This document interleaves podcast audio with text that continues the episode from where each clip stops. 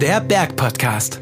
Hallo zu einer neuen Folge des Berg-Podcasts. Schön, dass ihr wieder dabei seid. Heute geht es um das Thema Mikroplastik. Als Bergsportler achten die meisten von uns ja darauf, die Umwelt zu schützen und möglichst kein Plastik in der Natur zu hinterlassen. Unbewusst und ungewollt tun wir es aber leider doch. Ganze 35 Prozent des Mikroplastiks stammen aus synthetischen Textilien. Wie können wir unseren Beitrag zu diesem Problem verringern oder sogar vermeiden? Dieser Fragestellung ist Marisa Becker vom Podcast Verquatscht für uns nachgegangen. Dazu hat sie mit Julia Mratzek vom DAV Naturschutz, mit Anna Rodewald von der Agentur greenroomvoice.com und mit Robert Klauer vom Outdoor-Hersteller und DAV-Partner VD gesprochen. Viel Spaß beim Zuhören. Es schneit Mikroplastik. Das hat eine Studie des Alfred Wegener Instituts in Bremerhaven gezeigt. Die WissenschaftlerInnen haben Schneeproben aus der Arktis, Bayern, Bremen, Helgoland und den Schweizer Alpen untersucht. Die höchste Konzentration an Mikroplastik haben sie dabei in Bayern gefunden. Dort steckten mehr als 150.000 Kunststoffpartikel in einem Liter Schnee. Das Ergebnis dieser Studie macht einmal mehr klar, welche Ausmaße die Mikroplastikproblematik bereits angenommen hat. Längst sind nicht mehr nur die Ozeane und Gewässer betroffen, sondern man findet Mikroplastik quasi überall, sogar Menschen. 90 Prozent von uns haben laut einer Studie der Universität Bonn nämlich Plastik in ihrem Blut. Mikroplastik bezeichnet dabei Kunststoffteilchen, die kleiner als 5 mm sind. Diese gelangen auf unterschiedlichen Wegen in die Umwelt. Eine Quelle für Mikroplastik sind Textilien. Durch das Waschen brechen nämlich kleinste Kunstfaserpartikel und gelangen mit dem Abwasser in die Kläranlagen und von dort aus in die Umwelt. Besonders Outdoor-Kleidung neigt dazu, Kunststoffpartikel ins Wasser abzugeben. Deshalb wird sich in dieser Episode alles um die Frage drehen, wie wir als BergsportlerInnen mit unseren Textilien umgehen können, sodass weniger Mikroplastik in die Umwelt gelangt. Aber was ist eigentlich problematisch am Mikroplastik? Darüber spreche ich mit Julia Emratzek. Sie setzt sich für den Deutschen Alpenverein intensiv mit dem Naturschutz auseinander und weiß daher genau, warum es wichtig ist, die Mikroplastikverschmutzung der Natur einzudämmen. Hallo Julia. Hallo Marisa. Äh, Mikroplastik war ja eine Zeit lang ein sehr großes Thema, hatte ich so das Gefühl. Inzwischen ist es so ein bisschen wieder von der Bildfläche verschwunden, was schade ist, weil die Problematik natürlich immer noch da ist. Man findet Mikroplastik nämlich immer noch eigentlich fast überall in der Umwelt, Tendenz steigend. Ähm, deshalb lass uns doch mal über die Folgen von Mikroplastik in der Umwelt sprechen. Das ist ja auch wichtig, um zu verstehen, warum man da etwas gegen tun sollte. Was ist denn so schlimm daran, dass Mikroplastik in der Umwelt landet? Ja, Plastik oder Mikroplastik ist einfach ein Stoff, der über viele Jahre in der Umwelt bleibt, der sich einfach nicht zersetzen kann. Es gibt mittlerweile Studien, die gehen davon aus, dass bis zu 2000 Jahre das Plastik in der Umwelt liegen bleibt, bis es wirklich komplett zersetzt ist. Und es lagert sich einfach an. Das normale Plastik wird irgendwann zu Mikroplastik, sammelt sich in den Meeren und ja, irgendwann landet es schließlich bei uns auf dem Teller. Und das wollen wir natürlich nicht. Mhm. Genau, ich habe auch gelesen, dass es eben auch schlecht für die Tiere ist und auch bei den Tieren zu hormonellen Veränderungen führt sozusagen, weil das Mikroplastik quasi wie weibliche Hormone wirkt, was ja total abgefahren ist und zeigt, dass Mikroplastik einfach in vielerlei Hinsicht problematisch ist. Wie kommen denn diese Kleinstpartikel in die Umwelt? Da gibt es ja unterschiedliche Wege. Genau, also man unterscheidet bei dem Mikroplastik äh, mal zwischen dem primären und dem sekundären Mikroplastik. Das primäre Mikroplastik wird ganz häufig in der Industrie verwendet und wird eigentlich wirklich so als kleinste Teilchen direkt hergestellt und wird in ganz vielen Hygiene- und Haushaltsartikeln verwendet. Also man kennt es wirklich schon aus der Werbung, dass es in Peelings drin ist, in Zahnpasta. Ich habe jetzt auch gelesen, in Waschmittel ist Mikroplastik enthalten. Ähm, genau, es wird einfach von uns verwendet im täglichen Tag und landet dann letztendlich ja in den Abwässern und irgendwann dann natürlich im Meer. Und das Zweite, was es dann noch gibt, ist das sekundäre Mikroplastik. Das ist eigentlich Plastik, was sich zersetzt hat. Also man hat anfangs größere Kunststoffteilchen, die sich dann durch verschiedene Einflüsse immer weiter zersetzen ganz viele Umwelteinflüsse, also UV-Strahlung, wenn wir jetzt zum Beispiel wirklich Müll in der Landschaft liegen haben, UV-Strahlung zersetzt es, aber auch Salz, Bakterien und auch mechanische Einwirkungen können eben Kunststoffteilchen zersetzen. Ganz klassisch auch so der Abrieb von Autoreifen, was man ja von den Straßen wirklich kennt. Aber auch in unseren ganz vielen synthetischen Fasern ist ja Mikroplastik drin und das wird dann in der Waschmaschine eigentlich zersetzt und landet dann letztendlich ja im Abwasser. Großes Problem ist auch, dass einfach der ganze Müll bei uns ja in der Landschaft rumliegt, was man leider ja immer noch sehr viel sieht. Das verwittert und ja, die kleinsten Plastikteilchen werden dann weiter transportiert. Einerseits natürlich übers Wasser, aber auch über Wind kann das mittlerweile richtig weit verfrachtet werden. Also es gab jetzt schon Untersuchungen, man hat sogar in der Antarktis und Arktis und auf den Gletschern Mikroplastikteilchen gefunden, wo eigentlich keine Menschen in der Nähe leben. Also es ist halt einfach wirklich ein, ein sehr, sehr breites Problem und auf unterschiedlichsten Wegen gelangt Mikroplastik sozusagen in die Umwelt. Ich habe es schon in der Anmoderation gesagt, du setzt dich für den DAV mit solchen Themen auseinander. Warum ist das denn für euch ein Thema, mit dem ihr euch überhaupt beschäftigt? Genau, wir haben eine große ja, Kampagne, die heißt Hashtag Mach's einfach, wo wir uns mit ganz vielen Themen zum Klima- und Ressourcenschutz befassen. Und Mikroplastik ist da eben ein Thema im Bereich Ressourcenschutz. Denn ja, wir als Outdoor-Sportler haben natürlich äh, oftmals viel Bergsportbekleidung und die ist einfach meistens aus irgendwelchen synthetischen Fasern hergestellt. Wir wollen, wenn wir auf dem Berg sind, Klamotten haben, die winddicht sind, die wasserfest sind, die uns schön warm halten und das sind dann einfach ganz oft so Polyamid- und Polyesterfasern. So der Lieblingsfließpulli, der uns auf dem Berg schön warm hält, ist halt auch irgendwie zum gewissen Teil aus Plastik. Und da ist einfach das Problem, bei der Produktion geht dann natürlich schon ein Teil von dem Plastik wieder, gelangt er in die Umwelt und natürlich auch immer, wenn wir die Sachen dann anhaben. Und gerade dann beim Waschen ist das große Problem, dass sich die Fasern dann ja eigentlich in der Waschmaschine aus den Klamotten rauslösen und dann ins Abwasser gelangen. Ein weiteres Problem ist natürlich auch, ähm, nicht ganz so groß, aber wenn wir in der Natur draußen unterwegs sind mit unseren, ich sag's jetzt mal, böse Plastikklamotten, wir haben natürlich auch einen Faserabrieb, wenn wir draußen rumlaufen, an den Schuhen, an den Jacken, wenn wir irgendwo am Felsen hängen bleiben. Da gelangt natürlich auch, gelangen natürlich auch die Fasern direkt, ja, in die Natur. Und das letzte ist immer noch das große Thema Müll. Viele Bergsteigerinnen und Bergsteiger sind da sehr diszipliniert, nehmen ihren Müll wirklich wieder mit ins Tal, aber leider nicht alle. Einige lassen ihren Müll irgendwo in der Natur liegen und so die Plastikverpackung vom Schokoriegel zersetzt sich einfach und landet auch dann natürlich wieder in der Natur und irgendwann in unseren Meeren. Und deswegen, ja, wollen wir einfach als DAV da auch für sensibilisieren. Ich denke, ganz ohne Bergsportkleidung aus synthetischen Fasern wird es nicht gehen. Das ist einfach heutzutage so vieles ja, besteht da wirklich aus synthetischen Fasern. Aber es gibt so ein paar Dinge, wo man einfach aufpassen kann, was wir dann auch selber tun können, dass sich das Mikroplastik vielleicht nicht noch weiter verbreitet oder wir es zumindest etwas eindämmen können. Kleidung ist da wirklich ein gutes Stichwort. Ich habe schon so ein bisschen angedeutet, dass ähm, ja, Kleidung eine der größten Quellen für Mikroplastik darstellt. Worauf kann ich denn beim Waschen achten, um eben zu vermeiden, dass Mikroplastik in der Umwelt landet? Also ein Punkt ist da ganz sicher, die Klamotten möglichst wenig zu waschen. So viel wie nötig, aber so wenig wie möglich. Oftmals reicht es ja auch schon, wenn ich zum Beispiel den Fließpullover nur mal oben auf dem Gipfel anhatte, dass ich den richtig gut auslüfte und dann ist er eigentlich wieder wie frisch. Oder wenn ich eine Wanderhose habe, die Schlammflecken und dergleichen hat, einfach mal Wasser, Schwamm nehmen und oberflächlich reinigen. Es muss nicht immer alles direkt nach einmal tragen in die Waschmaschine. Also da kann man schon mal schauen, dass man das Waschen einfach vermeidet. Irgendwann lässt sich es natürlich nicht mehr ja, vermeiden. Ich muss was in die Waschmaschine werfen. Und da sollte man dann aber darauf achten, dass man die Waschmaschine möglichst voll belädt.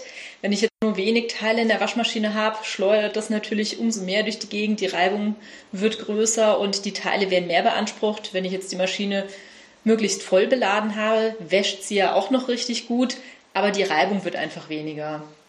Und ein weiter wichtiger Punkt ist, dass man die Waschanleitungen beachtet, also einfach mal schaut, bei welchen Temperaturen darf ich denn irgendwas waschen. Wenn ich jetzt irgendein ja, synthetisches Kleidungsstück habe, was ich bei 60 Grad wasche, was aber nur für 30 Grad geeinigt ist, werden die Fasern natürlich auch noch mal mehr zersetzt und es gelangt eben mehr Mikroplastik nach draußen und dann eben ins Abwasser. Und es gibt aber auch noch eine tolle Erfindung, wie ich finde, das ist der Guppy Friend. Das ist ein Waschbeutel der Mikroplastik zurückhalten kann. Da kann ich im Prinzip ja meine synthetischen Fasern packe ich in diesen Waschbeutel rein, gebe den in die Waschmaschine, wasche es alles ganz normal und es ist dann so, dass die Mikrofaserteilchen, die sich aus meinen Klamotten lösen, in diesem Waschbeutel hängen bleiben. Und dann kann ich nach dem Waschen, nach mehreren Waschgängen, sehe ich die dann im Beutel drin, kann das rausholen und entsprechend dem Recycling zuführen. Also das ist, finde ich, auch noch eine gute Möglichkeit, einfach, dass man es zurückhält. Das sagt Julian Bratzek vom Deutschen Alpenverein. Wir als VerbraucherInnen können also selbst dazu beitragen, dass weniger Mikroplastik in der Umwelt landet. Auf Dauer kann es aber nicht die Lösung sein, die Verantwortung einzig und allein den VerbraucherInnen zu überschreiben. Hier muss auch die Branche ran. Und die arbeitet bereits an Alternativen. Aber wie sehen die Lösungsstrategien der Branche für dieses Mikroplastikproblem aus? Das frage ich Anna Rodewald vom Green Room Voice, einer Kommunikationsagentur für nachhaltige Unternehmen im Outdoor-Bereich. Sie ist im ständigen Dialog mit den Produzenten und weiß daher, woran die Firmen aktuell tüfteln. Hallo Anna. Hallo Marisa. Ähm, ihr arbeitet ja mit verschiedenen Firmen zusammen, die Outdoor- und Funktionskleidung produzieren. Wie ist denn so die Stimmung in der Branche? Also besteht da Tatendrang und Lust zur Innovation? Ja, auf jeden Fall. Es gibt äh, viele, viele Bereiche, in denen Innovation einfach auch der Treiber ist, äh, für, für die Branche weiter zu existieren. Und es gibt natürlich auch ein paar ganz wichtige Themen, die von außen auch an die Branche herangetragen werden, wo äh, sich Kollaborationen bilden, äh, an manchen Themen gemeinsam gearbeitet wird und an dem einen oder anderen Thema auch äh, Firmen einzeln Angriffe starten. Ich habe gelesen, dass es aktuell so ein Microfiber-Konsortium gibt, also ähm, ja ein Raum, in dem eben Marken, Textilproduzenten, aber auch Forschungsinstitute zusammenarbeiten, um eben Alternativen zu Mikrofasern zu finden. Gibt es hier denn schon erste Ergebnisse? Dieser Zusammenschluss äh, arbeitet genau daran, zu schauen, wie können wir auf der einen Seite natürlich den, den Eintrag, der durch Mikroplastik, Mikrofaserartikelchen in die Umwelt gelangt, minimieren. Und um das beantworten zu können, äh, muss aber erstmal definiert werden, äh, wie kann man sowas überhaupt testen. Das heißt, was äh, die große, große Aufgabe, die in den letzten anderthalb Jahren dort geschehen ist in diesem Konsortium, was ja aus Wissenschaft, aus, äh, Hoch, aus Hochschulen, aus ähm, Testinstituten, Brands, aber auch Zulieferern, ganz wichtig, ähm, äh, zusammengestellt ist, ist das Definieren einer Prüfmethode. Das ist sowas wie, wenn ich mich erstmal auf eine gemeinsame Sprache einige. Ich kann erst dann sagen, das ist unser Ziel oder das ist eine, eine, eine Richtlinie, das ist eine Roadmap, wenn wir eine gemeinsame Sprache haben. Und dieses, die, das Erarbeiten einer gemeinsamen Prüfmethode ist eine ganz, ganz wichtige Aufgabe. Und das ist so gut wie abgeschlossen. Da befindet sich jetzt, ähm, da befindet man sich da drin äh, in, in dem Stadium, äh, diese Prüfmethoden an verschiedenen Prüfinstituten durchzuführen, um zu gucken, dass man Ergebnisse bekommt, die reproduzierbar sind, also die immer wieder gleiche Ergebnisse liefern, um sich darauf verlassen zu können, dass egal wer prüft oder wo am Ende der Welt geprüft wird, äh, bei einem, auf einem standardisierten Prüfgerät, dass man immer zu dem gleichen Ergebnis kommt.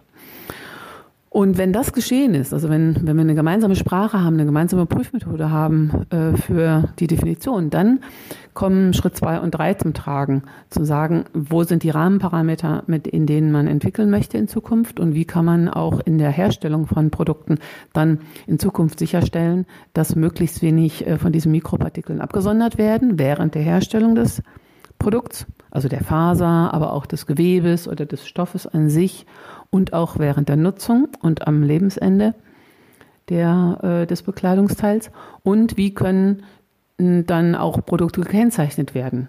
Also wie könnte man dann sagen, diese Fließjacke hat so und so viel Eintrag und diese Hose hat so und so viel Eintrag. Und das wäre natürlich das, was dann für den Konsumenten am Ende entscheidend ist. Aber so weit, so weit sind wir noch nicht. Also das ist äh, ein Prozess, der dauert noch ein bisschen. Da arbeiten viele dran. Und das ist auch das eindeutige Bestreben, aber das gibt es jetzt leider noch nicht. Wenn ich jetzt aber sage, ich möchte beispielsweise nicht, dass eben die kleinen Plastikteilchen oder die kleinen ja, Polyesterteilchen sozusagen im Abwasser landen, auf was für Alternativen im Outdoor-Bereich kann ich denn dann zurückgreifen? Also wenn wir jetzt zum Beispiel über sowas wie Unterwäsche sprechen äh, oder auch ähm, Base Layer, dann ist sicherlich Wolle oder auch Baumwolle, aber auch Tencel, das ist eine von den ähm, regenerierten Zellulosefasern, so nennt man die im Fachbereich, äh, Fachbegriff. Ähm, also Fasern, die äh, zellulosischen Ursprungs sind, aus Holz gebracht werden und dann ähm, zu Fasern gesponnen werden, ähm, sind sicherlich gute Alternativen. Werden auch oft gemischt. Also es gibt sehr viele Mischmaterialien. Baumwolle, Polyester zum Beispiel wird sehr häufig nach wie vor noch gemischt und damit haben wir natürlich einen Teil des Problems auf der einen Seite, einen Teil auf der anderen Seite. Und gerade wenn es um Funktionsunterwäsche geht, mm, ist Wolle sicherlich ein, äh, eine sehr gute, eine sehr gute Alternative auch zu Polyester. Es ist preislich anders gelagert, es ist teurer. Das äh, macht manchmal auch smarter, weil die Leute dann einfach vielleicht drüber nachdenken, wie viele sie davon wirklich brauchen, wenn das Produkt selber ein bisschen teurer ist. Ähm, aber wie gesagt auch, also da gibt es nicht immer einen gut und böse oder einen richtig und falsch. Da muss man sich wirklich anschauen, wofür, wofür verwendet man es und wo kommt das auch her. Es ist nicht so, dass jedes Polyester-T-Shirt zu Mikroplastik zerfällt. Und es ist auch nicht so, dass jedes Wollshirt äh, ein Problem hat in seiner Herstellung mit dem Verletzen von Tierschutzrechten. Und es ist, wäre vermessen zu sagen, dass das eine ein, höheren, ein höheres Gewicht hat als das andere. Das muss man sich wirklich im Detail anschauen, leider. Mhm. Und wenn ich jetzt schon im Besitz von Outdoor-Kleidung bin, sollte ich dann lieber getreu des Mottos äh, Refuse, Reduce, Recycle zunächst meine Kleidung auftragen ähm, oder mich lieber nach Alternativen umsehen, die eben kein Mikroplastik abgeben. Was ist da aus deiner Sicht die nachhaltige Variante? Mhm. Also wir wissen mittlerweile, dass bei, dass im Laufe des, der Tragedauer eines Bekleidungsteils immer wieder Partikel abgegeben werden. Mhm. Und wir wissen, dass es ähm, Ereignisse gibt, die das, äh, die Fragmentierung, also das Brechen der Fasern äh, beschleunigen. Das sind Dinge, die kennt auch jeder wahrscheinlich aus dem täglichen Leben. Wenn man Kunststoffartikel lange in der Sonne liegen lässt, lange dem UV-Licht aussetzt, dann werden die irgendwann spröde. Das kennt jeder von von einem Gartenstuhl, der irgendwann bricht oder was weiß ich was. Und das passiert natürlich im Kleinen genauso. Das heißt, äh, das sehr lange Aussetzen von äh, Kunststoffartikeln dem UV-Licht äh, kann dazu führen, dass diese, dass schneller solche kleinen Teile existieren oder, oder entstehen. Und wenn ich jetzt zum Beispiel ein Textil habe, was sehr, sehr kaputt schon ist, dadurch, dass es einfach ähm, sehr lange am UV-Licht war und schnell bricht. Man merkt das auch einfach, wenn man daran zieht, dann geht auf einmal, geht, entstehen schnelle Löcher und so weiter. Das wäre vielleicht der Punkt, wo man sagen könnte, hey, ich gebe das jetzt einfach mal, ähm, ich nehme das aus dem Verkehr, ich sorge dafür, dass da jetzt keine Partikelchen mehr rauskommen und, ähm, und, und kaufe mir etwas, was neu ist, was vielleicht fester ist. Haltbarkeit ist einfach ein, ein unschlagbares Argument in dem Punkt. Äh, oder was vielleicht aus einem anderen Material gemacht ist. Da kommt es auch wieder darauf an, wie äh, dieses Textil gemacht ist. Und der entscheidende Faktor ist eigentlich immer, wie fest ist ein Material, also wie fest sind zum Beispiel auch Garne in eine Fläche eingebunden Ihr kennt das alle. Es gibt ähm, so ganz flauschige, fluschelige Stoffe, die haben ganz viele, ganz viele Enden, die so rumstehen und die das Ganze so kuschelig und weich machen. Da kann natürlich viel, viel eher mal kleine Stückchen abbrechen, als wenn ich so einen super festen, äh, gewebten Jeansstoff habe, sag ich jetzt mal. Dafür, ne, das, das ist irgendwie verständlich. Und ähm, und wie gesagt, es ist nicht nur der Mikropartikel von diesem Polyester oder Polyamid oder Baumwolle oder Wolle oder so an sich, sondern es sind natürlich auch die ganzen äh, Farbstoffe, die da mit drauf sind. Das ist eine der zweiten großen Arbeitsbereiche des Mikrofaserkonsortiums auch, sich anzuschauen, wie das ganze Thema Farbgebung, das, äh, das Vorhandensein von Bruchteilen, Bruchstückchen äh, beeinflusst. Und ähm, ja, also da, da gibt es einfach wieder, wieder viele, viele Parameter, die da irgendwie eine Rolle spielen. Es ist leider nicht ganz so einfach zu, äh, zu sagen, hey, wir müssen jetzt hier links und da rechts abbiegen und alles ist gut. Wenn es so wäre, dann wären wir da wahrscheinlich als Industrie auch schon weiter. Das stimmt wohl. Hättest du trotzdem vielleicht noch äh, einen Tipp, wo du sagen würdest, hier, wenn ihr da irgendwie was nachhaltiger machen wollt, ähm, auf Mikroplastik achten wollt, das hier wäre eine Variante? Also erstmal äh, Sachen, die flauschelig, fluschelig sind und, und äh, wenn ich mal so dran reibe und es gegen das Licht halte, dann sehe ich schon, ob da Staub rauskommt oder nicht. Das ist immer schon mein allererstes Indiz. Alles, was mal draußen ist, ist mal draußen, aber wenn ich jetzt im Laden äh, oder das vor dem Fenster runterschüttel, dann liegen sie ja auch irgendwo draußen, die Mikropartikel, dann sind sie ja nicht, ne? die, sind, die gehen ja, werden ja nicht nur übers Wasser weitergetragen. Das ist so der, der ähm, der Weg, der jedem so bekannt ist. Äh, ich wasche was und dann habe ich da Flusen und die gehen über die Wasserleitung, über die Wasserleitung, über die Kanalisation ins Meer. Mm. Aber wenn ich, das kann ja auch in, in, ins Land eingetragen werden, also sprich, äh, es kann irgendwo draußen mm, in, in die Luft geraten. Und generell gilt, äh, also je, je je weicher, je offener so eine textile Konstruktion ist, desto schneller können Fasern rauskommen. Der erste Punkt. Und der zweite Punkt ist, je mehr Mechanik ich drauf bringe. Das heißt ganz, ganz pragmatisch, ähm, wenn ich, äh, je öfter ich wasche, desto mehr mechanische Überlastung habe ich auf dem Textil. Und das betrifft natürlich alle Arten von Textilien. Das betrifft Sportbekleidung genauso wie, äh, wie ähm, Haushaltstextilien, Handtücher und ähnliches. Das ist der eine Punkt. Und ein ganz großer Punkt ist auch immer die Trocknungsmethode. Also wir können da schon mal eine ganze Menge auch uns äh, oder Gutes tun, wenn wir zum Beispiel die Teile nicht in den Trockner geben, weil im Trockner, ihr kennt das alle, da wird es auch nochmal richtig kräftig durchge, äh, durchgeschmissen. Da äh, können auch wieder und manchmal auch überhitzt, das kommt noch dazu. Und die Hitze äh, wird dann auch wieder äh, das Seinige tun. Also auf der Leine trocknen ist eine gute Methode, spart Energie und äh, spart das Brechen von Fasern. Das ist der eine Punkt. Dann ist es, gibt es sogar noch ähm, einen Einfluss, den die Waschmaschine hat. Äh, man weiß, dass, also bei uns in Europa werden ja hauptsächlich Frontlader verwendet, sprich Waschmaschinen, die ich vorne aufmache und die Wäsche, Wäsche vorne reinschmeiße. Und äh, dann dreht sich die Trommel so im, äh, dreht sich die Trommel und die Wäsche fällt in der Trommel immer wieder runter.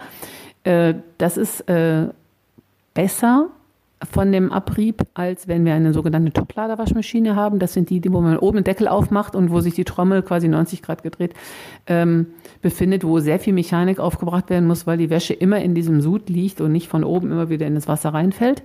Das heißt, Frontlader ist besser als Toplader. Äh, Wäscheleine trocknen ist besser als Tumbler. Das sind schon mal zwei ganz äh, pragmatische Dinge. Und äh, dann wirklich auch zu gucken, wie oft wäscht man welche Sachen. Also wenn ich es jetzt äh, wegen, jedem kleinen Dreckfleck äh, in eine halbvolle Waschmaschine tue, wo dann natürlich auch gerade in einer halbvollen Waschmaschine sehr viel Mechanik ist, ist die Frage, muss man das wirklich tun? Es gibt auch noch so Netze, die man in die Waschmaschine tun kann. Dazu ähm, gibt es unterschiedliche Stu ähm, Ergebnisse bisher. Also es gibt noch keine finalen Studien dazu. Man kann sehen, dass die Fasern auffangen. Ähm, Sie sind aber auch wieder ein weiterer mechanischer Faktor in der Waschmaschine. Prinzipiell kann man dazu sagen, alles, was man tun kann, ist besser als nichts. Also selbst wenn es vielleicht noch nicht die ultimativ beste Lösung oder die letzte Lösung ist, ist es immer noch besser, als wenn man gar nichts tut. Also auch sowas kann man durchaus verwenden. Mm. Und dann wirklich auch einfach auf die Textilien achten und gucken, äh, wie lange trägt man sie, äh, wenn, wenn gerne, gerne länger tragen als zu kurz. Und wenn man aber das Gefühl hat, sie sind jetzt zum Beispiel sowas wie jetzt eine Jacke, die an der Schulter total zerschossen ist und, und äh, man merkt schon, dass es total spröde wird, mm, dann vielleicht wirklich äh, das Bekleidungstalent auch in die Entsorgung geben und sich da auch drüber schlau machen, wo, mh, wo geht es denn in der Entsorgung hin?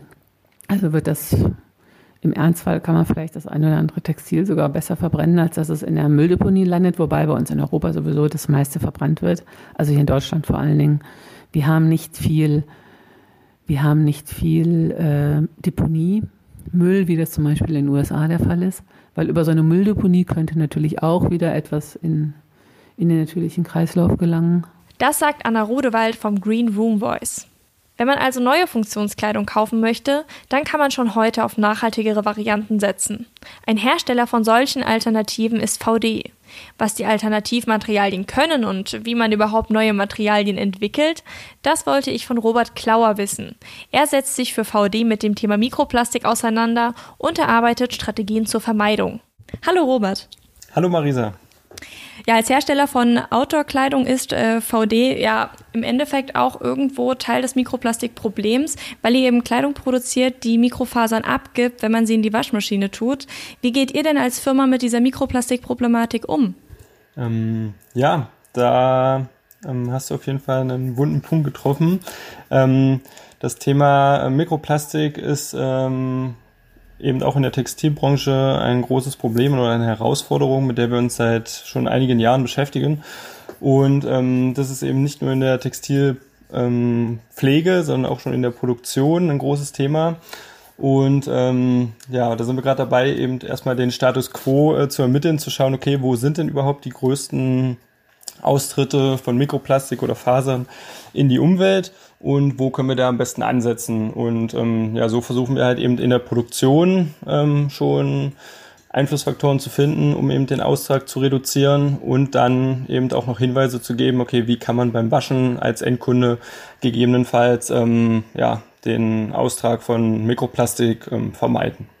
Ihr, ihr seid ja auch Teil der textilen Mission. Was verbirgt sich denn hinter diesem Projekt? Genau, das ist quasi ein Forschungsprojekt im Rahmen um Plastik in der Umwelt vom Bundesministerium gefördert und da ähm, schauen wir uns eben konkret an in der Haushaltswäsche, ähm, wie viel Fasern quasi von Fließjacken in der Wäsche verloren gehen beim Waschen und beim Trocknen und ähm, wie sich die unterschiedlichen Produkte im Austrag von Mikroplastik unterscheiden und ähm, wie wir da die einzelnen Produkte optimieren können, ähm, um am Ende des Projekts äh, ein Produkt zu entwickeln mit einem geringeren Faserverlust.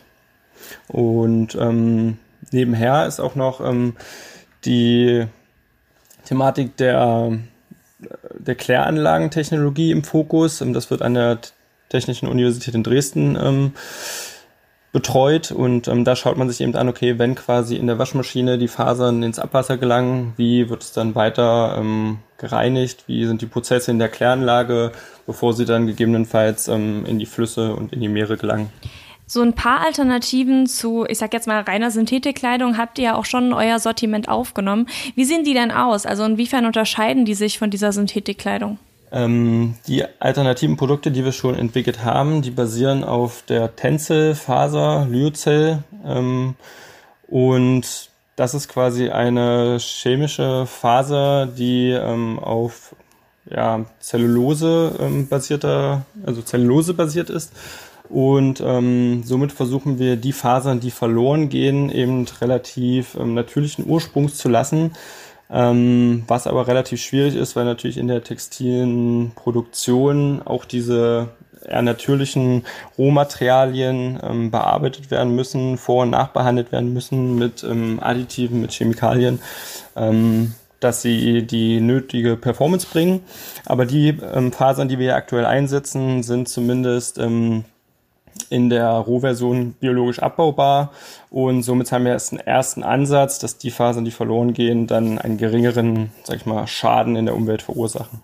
Und gibt es da qualitative Unterschiede im Vergleich zu den Fasern, die vorher eingesetzt wurden? In der Performance ähm, weniger. Also wir haben quasi einfach Tänze auf der Innenseite ausgesetzt, ein, ein, eingesetzt und ähm, Polyester weiterhin auf der Außenseite ähm, und haben somit eine gute Kombination der nötigen Eigenschaften entwickelt, weil auch Tens, die Tänzelfaser natürlichen, also natürlicheren Ursprungs ist und somit auch auf der Haut angenehm zu tragen und auch was die ähm, das Temperaturempfinden angeht, eine gute ja, Wärmeregulierung hat, also auch von den Eigenschaften ganz gut dafür geeignet ist.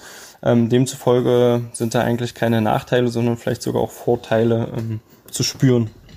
Und also was ich mich immer frage, wie kommt man denn darauf, quasi Holz als Rohstoff für einen Stoff zu nehmen? Also wie funktioniert diese ganze Entwicklung, bis man dann mal wirklich bei so einem Endprodukt ist, wo man sagen kann, okay, das können wir jetzt wirklich in unseren Jacken oder in unseren Hosen vernähen? Ja, also im Detail stecke ich da natürlich auch nicht drin. Das sind, ist quasi der ähm, Partner, mit dem wir da zusammenarbeiten, also Lenzing, die ähm, produzieren quasi aus dem Holz diese Fasern, die dann quasi bei unseren Lieferanten, wo wir erst ins Spiel kommen, also bei dem Garn, ähm, den wir dann einsetzen, ähm, genau, da fängt erst unsere Produktion an und der Prozess davor, ähm, genau, da da bin ich jetzt auch nicht der Experte, aber jedenfalls wird quasi aus dem Holz dann der, der Rohstoff ähm, gewonnen, quasi für diese ähm, Lyocellfaser. Und ähm, da hat äh, Lenzing ein sehr transparentes Nachhaltigkeitsreporting, um eben zu schauen, okay, dass da auch äh, alles ähm, nach, so nachhaltig wie möglich abläuft, weil dann natürlich auch viele Sachen von der Forstwirtschaft bis zu der Behandlung der Fasern zu beachten sind. Und wenn ich jetzt ähm, quasi so eine Jacke mit Tänzelanteil und eine Jacke ohne Tänzelanteil oder so eine herkömmliche Jacke sozusagen in die Wäsche tue, wie wirkt sich das jetzt auf den äh, Mikroplastik-Output aus, dass da eben Tänzel eingesetzt wird? Das wirkt sich aktuell, also der erste Ansatz, also das ist relativ komplex, die Problematik, umso tiefer man natürlich reinschaut, das ist natürlich immer so. Und ähm, der erste Ansatz war einfach, okay, wir haben ein Problem, Mikroplastik größtenteils bei Fließprodukten, weil eben hier die Innenseite besonders weich ist. Das heißt, in der Textilveredelung werden quasi die ähm, Bögen sozusagen der Fäden so aufgetrennt, damit es einen möglichst weichen Griff hat und ähm, dadurch gehen relativ viele Fasern verloren. Dann haben wir gesagt, okay, hier ersetzen wir Polyester durch Tencel, ähm, damit die Fasern, die verloren gehen, Tencel-basiert sind. Und das hat erstmal keinen Einfluss auf die Anzahl der Fasern, die verloren gehen, wenn, wenn es quasi das gleiche Herstellungsverfahren ist. So, und ähm, hier sind wir natürlich jetzt gerade dabei, auch im Rahmen des Projekts zu schauen, okay, wie sind die Unterschiede, ähm, welche Fasern gehen überhaupt verloren, denn es konzentriert sich nicht alleine auf Fließprodukte, sondern auch auf T-Shirts, Jerseys und alle anderen Arten von Textilien, wo wir Fasern verlieren. Und ähm, da erstmal einen genauen Überblick zu bekommen und die Analytik zu schauen, okay, welche Fasern gehen verloren, wie viel und wo gehen die hin und wie lassen die sich gegebenenfalls biologisch abbauen, da sind wir noch mitten im Prozess. Ähm, das war quasi einfach eine erste Lösung, die wir als mittelständisches Unternehmen umsetzen können und jetzt auch weiterhin ähm, untersuchen und optimieren im Rahmen ähm, des Projekts mit eben unseren Forschungspartnern, den Universitäten zusammen und genau das weiter unter die Lupe nehmen. Okay, also das Ende der Fahnenstange sozusagen in der Stoffentwicklung ist noch nicht erreicht, oder? Auf keinen Fall. Also das ist wirklich ähm, sehr breites, äh, sehr breite Problematik.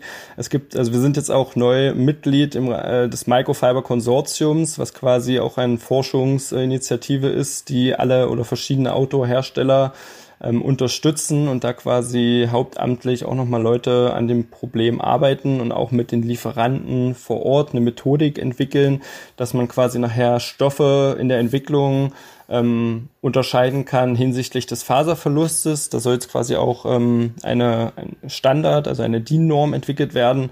Und da gibt es sehr viele Details, an denen da noch geschraubt äh, und gedreht wird. Ähm, genau, da sind wir noch lange nicht am Ende. Wo soll es denn perspektivisch hingehen? Also was wäre sozusagen das ähm, optimale Ergebnis oder auch ein realistisches äh, optimales Ergebnis? Optimales Ergebnis wäre im ersten Schritt, ähm, dass wir eine Methodik haben, in der wir die Stoffe vergleichen können hinsichtlich ihres Faserverlusts und dann ähm, einen möglichst geringen Faserverlust ähm, der Textilien erreichen können. Und bei Produkten wie beispielsweise Vlies, ähm, wo der Faserverlust besonders groß ist, dass wir da ähm, Materialien einsetzen, die einen möglichst geringen Impact äh, durch ihren Faserverlust erzielen und äh, im besten Fall unter den kompliziertesten Bedingungen biologisch abbaubar sind. Das wäre Das wäre ein, ein realistisches Ziel. Konkreter kann ich das leider nicht machen, weil, ähm, weil wir dazu einfach noch viele Informationen brauchen, ähm, welche Anzahl von Fasern ähm, ein, ein realistisches Ziel ähm, sein kann hinsichtlich des Faserverlusts. Okay, das heißt, es ist noch ein langer Weg zu gehen, aber ihr seid dran, richtig? Genau, wir sind dran. Ähm, es ist noch ein langer Weg zu gehen und ähm, das Gute ist in der Industrie, dass wir hier ein breites Forschungs- und äh, Partnernetzwerk aufgebaut haben, sowohl mit den Industriepartnern als auch mit den Forschungspartnern, ähm, als auch ähm, der Wasch, äh, Wasch- und Pflegeindustrie, sage ich mal. Also das heißt, es ist ähm, ein breites Thema, wo wir hoffentlich noch einige Erfolge äh, erzielen können durch die viele Arbeit, die wir da reinstecken können dürfen. Das sagt Robert Klauer vom Autohersteller VD. Kleidung ist also eine der größten Quellen für Mikroplastik in der Umwelt. Plastikfreie Lösungen für Outdoor-Kleidung wird es ganz so bald zwar nicht geben, aber an Alternativen wird schon heute tatkräftig gearbeitet. Bis dahin sollten wir selbst als NutzerInnen dazu beitragen, dass weniger Mikroplastik im Abwasser landet. Und zwar, indem wir unser Waschverhalten anpassen und achtsam mit unserer Kleidung umgehen. So können wir alle einen Beitrag zu einer gesunden Umwelt leisten. Das war Marisa Becker zum Thema Mikroplastik. In den Interviews habt ihr Julia Mratzek vom DAV Naturschutz, Anna Rodewald von greenroomvoice.com und Robert Klauer vom Outdoor-Hersteller und DAV-Partner VD gehört. Wir hoffen, die Folge hat euch gefallen und ihr konntet ein paar Tipps mitnehmen, wie ihr Mikroplastik vermeiden könnt. Falls ihr Fragen, Ergänzungen oder auch Feedback zur Folge habt, schickt uns gerne eine Mail an kommunikation.alpenverein.de. Wir freuen uns, wenn ihr auch das nächste Mal wieder dabei seid. Bis dahin bleibt gesund. Tschüss und auf Wiederhören. Der Berg Podcast.